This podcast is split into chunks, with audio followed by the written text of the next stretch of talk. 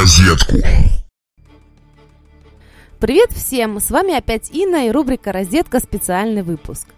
И сразу хочу с вами поделиться сокровенным. В последнее время меня очень проперло на ретро. И не просто на ретро, а на давние-давние времена. То есть на те времена, когда перед выходом из дома боялись забыть не iPhone, а меч или какое-то другое модное по тем временам оружие – когда женщинам, чтобы выйти куда-то, нужно было потратить еще больше времени на сборы, чем сейчас, напяливая на себя громоздкие одежды. И на те времена, в которых еще не было трусов. Но не изобрели. Короче, средневековье плюс-минус. И знаете, средневековье было и правда каким-то средненьким.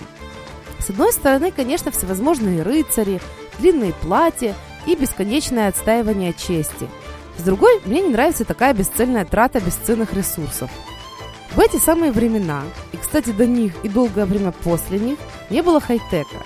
То есть большинство мужиков в расцвете силы доблести, чтобы заработать, ходили на войну. Ну и представьте, 2000 отборных мужчин и еще 2000 не менее отборных мужчин, кто по чести и социальному положению, кто по причине социоэкономических проблем пошли убивать друг друга. Но где логика? Я лично не понимаю, как можно было так пренебрегать мужским полом. Но не суть. На самом деле я бы хотела рассказать вам немножко о другом. Даже в наше время история может ожить. И не только история, описанная в учебниках, но и выдуманная история, описанная в художественной литературе. В общем, речь сегодня пойдет о ролевиках, толкинистах и реконструкторах. Тот, кто не знаком с терминами, сейчас попытаюсь объяснить. Итак, ролевики это своего рода неформальная общность людей, играющих в ролевые игры живого действия. За сюжет берется какая-либо фэнтези-история. Все желающие поучаствовать получают роли. Шьют, выпиливают, строгают реквизит, чтобы максимально соответствовать своему персонажу. И всей толпой едут куда-нибудь в лес, дабы максимально огородить свой мирок от глаз непонимающих циников. Там вся группа входит в образы и начинается игра. То есть даже если ты был Петька-матершинник – и перевоплотился в рыцаря голубых кровей, то будь добр, соответствуй, так как одна из главных задач этих игр – это отыгрывание персонажа. В конечном итоге это выливается в большой квест на природе. Толкинисты – это те же ролевики. Да простят меня толкинисты и ролевики. Но за основу берется не абы какая история, а непосредственно книги Джона Толкина, автора «Властелина колец» и других не менее отличных произведений – то есть толкинисты это очень-очень прилежные фанаты. Если обычный человек прочитал книжку «понравилось», посмотрел фильм «очень понравилось», поставлю себе на рабочий стол фотографию красавчика Леголаса, то толкинисты разыгрывают мир, описанный Толкиным в реальном времени. Они тоже шьют себе костюмы, делают мечи и луки. И вперед на природу, туда, где книги начнут оживать. Реконструкторы – это еще одно интереснейшее движение – но не имеющая ничего общего с фантастическими мирами. Реконструкторы – это люди, которые ну прям таки реконструируют историю, главным образом исторические войны. Вот там все немножко сложнее. Задача такая – прочитать про какую-то битву, изучить эпоху, когда она происходила, где-то откопать описание самой битвы, подробности одежды, оружия и защиты. И сделать это все, ну, своими руками. Или купить у более продвинутых специалистов. Когда все готово, все движение отправляется на подходящее для баталии место и дерется. Да-да, не на жизнь, а на смерть. Нет, конечно, существуют свои правила боя, дабы все вернулись живыми и плюс-минус здоровыми. задача реконструкторов – имитировать настоящую битву. И на самом деле все это действо очень зрелищное. И, кстати, про отсутствие трусов.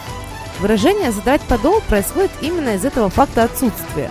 Поскольку раньше нижнего белья не было, Храбрый вояка, дабы предаться утехам, просто поднимал свой, так сказать, костюм. И вот оно все. Более того, у женщин была та же фигня. В общем, когда-то люди вообще не заморачивались на кружевные панталоны. Вы знаете, в народе ходит очень скептическое и часто агрессивное мнение об этих движениях. Встречаются комментарии, начиная от «какие-то придурки бегают по лесу и дерутся палками» до эта секта, полейте их кто-нибудь святой водой. Вот тут я не согласна. Нет, понятно, что есть люди, которые в своих увлечениях перегибают палку, отходят от реальности и полностью впадают в свою роль, забыв о реальной жизни. Но это скорее исключение, чем правило. Я считаю, это круто. Во-первых, любое хобби – это круто. есть свой круг общения. Во-вторых, люди в этих движениях – это читающие люди, что реже и реже встречается в нашем обществе. В-третьих, они отличные историки. Кроме того, чтобы драться с помощью всего этого старинного оружия, нужно иметь хорошую физическую подготовку. Ну и в конце концов, чтобы сделать все эти костюмы, мечи и луки, руки должны расти из очень правильного места. Знаете, каждый самовыражается по-разному.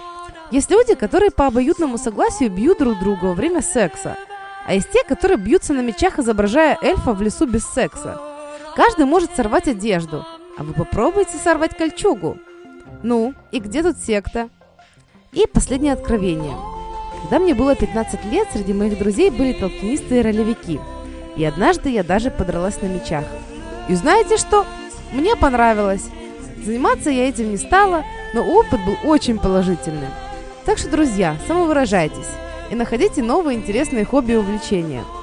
Я благодарю Олега Шиндлера, историка-реконструктора из клуба «Боярский десяток», за помощь в создании этой рубрики. Всем вам приятного вечера и отличных выходных. Как всегда, через неделю встретимся на ее радио. Электричество. Сунь пальчик в розетку.